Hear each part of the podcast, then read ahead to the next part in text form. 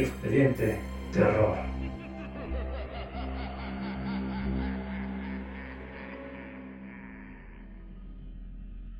Muy buenas noches, sean todos bienvenidos a este nuevo episodio de Expediente Terror en corto, una sección del podcast en la que hablaremos de diversos temas un poco más específicos de manera individual en pequeñas cápsulas. Yo soy Esteban Castellanos y en este episodio me gustaría que habláramos de lo que ocurrió en el verano de 1816 en Villa Diodati. Les recuerdo que pueden seguirnos en nuestras redes sociales. Estamos en Facebook como Expediente Terror Podcast y en Instagram como Expediente Terror. También pueden seguirnos, suscribirse y escucharnos en las diversas plataformas de podcasting como Amazon, Anchor, iBooks, Breaker, entre otras. Como apunte antes de, empezar, la mayoría de las fuentes no parecen decidirse en la fecha exacta en la que ocurrieron estos acontecimientos, pero hay un consenso general de que ocurrió entre los días 15 y 18 de junio. E incluso hay algunas páginas o libros que afirman que fue el 16, que es la fecha en la que se está estrenando este episodio. Pero bueno, entonces, para poder hablar de lo que aconteció en el verano de 1816, hay que contestar primero dos preguntas. La primera, ¿qué es Villa Diodati? Esta es la pregunta más fácil. Eh, básicamente, Villa Diodati es una mansión cercana al lago de Ginebra, en Suiza. Se construyó en 1710 y años después fue comprada por la familia Diodati. Tenía la fama de que era punto de reunión de diversos artistas. El segundo punto o pregunta que debemos contestar es ¿qué estaba ocurriendo en el mundo durante 1816?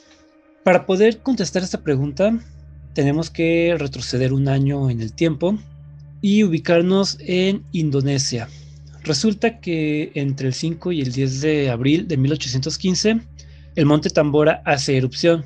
En las primeras 24 horas luego de que ocurriera la erupción, se calcula que hubo un saldo de más de 12.000 personas fallecidas y otras más, eh, unas 75.000 más o menos, murieron de hambre eh, después de la, erupción. La atmósfera del planeta se cubrió de millones de toneladas de ceniza y de dióxido de azufre y el viento hizo su trabajo y las esparció alrededor del mundo en aproximadamente dos semanas. Así que eh, durante estos años, 1815 y 1816, el planeta se vio envuelto por una capa de cenizas que reflejó la luz solar y enfrió la temperatura a nivel mundial.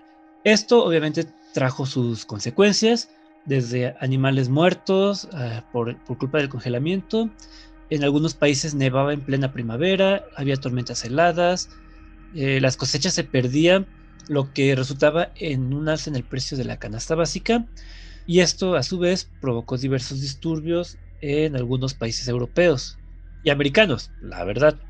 Y a esto hay que sumarle que Europa recién se estaba recuperando de las guerras napoleónicas. Todo esto hizo que al año de 1816 se le llamara el año sin verano.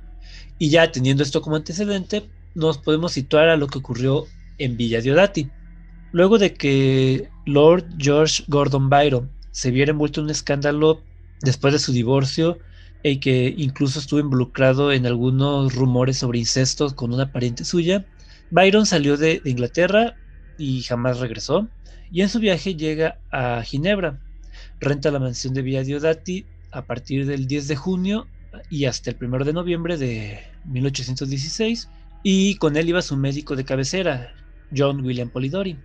Por otro lado tenemos que también el poeta Percy Shelley estaba viajando por Europa junto con su amante y que sería su futura esposa, Mary Wollstonecraft Godwin, y con la hermanastra de ella, Claire Claremont, que es quien arregla un encuentro con Lord Byron, a quien Percy Shelley admiraba bastante. Así pues, el, grupo renta la mansión Chapuis, que estaba cerca de Villa Diodati. Convivieron por algunos días, pero por culpa del clima, ambos grupos, estas cinco personas, Polidori, Byron Shelley, eh, Mary Wollstonecraft y Claire Claremont se ven obligados a pasar encerrados algunos días en Villa Diodati. Presumiblemente la noche del 16 de junio, el grupo estaba leyendo relatos de un libro francés llamado Fantasmagoriana, que constaba de, relatos alemanes de terror. Entonces, Lord Byron, en pleno aburrimiento y probablemente con algunas sustancias encima, reta a sus compañeros a escribir una historia de terror. Todos participan en el reto, excepto Claire Claremont. De los cuatro escritores, únicamente dos terminan el desafío y sus obras perduran hasta la actualidad. Por un lado, tenemos a John Polidori, el médico de Byron, que escribió la novela El vampiro. Esta cuenta la historia de un joven inglés llamado Aubrey y el misterioso Lord Ruthven, que es el que inicia la tradición del vampiro seductor y romántico y cuenta la leyenda que Polidori vació todo su odio contra Lord Byron en este personaje. Todos los defectos que él veía en Byron estaban plasmados en Lord Ruthven. Después de lo que aconteció en, Villa Diodati y luego de que en 1819 se publicara El vampiro bajo la autoría de Lord Byron, la relación entre Byron y Polidori se deterioró hasta desembocar en el suicidio de Polidori en 1821 bebiendo ácido prúsico. Si bien Lord Ruthven no es el vampiro en el que pensamos cuando hablamos de este ser elegante y seductor, él es el que le, les abrió las puertas a, a otros grandes personajes e influyó sobremanera en la creación de, algunas obras literarias, como lo es El Conde de Montecristo de Alejandro Dumas, Carmila de Sheridan Le Fanu y, por supuesto, Drácula de Bram Stoker. La segunda obra que nació en este 16 de junio de 1816 es la que mejor envejecido y de hecho me atrevería a decir que su temática no ha dejado de estar vigente en, en estos 200 años que tiene desde que se escribió. Y estoy hablando, por supuesto, de Frankenstein o El moderno Prometeo de Mary Wollstonecraft Godwin, mejor conocida por el apellido de su esposo, Mary Shelley. ¿Qué puedo decir de Frankenstein?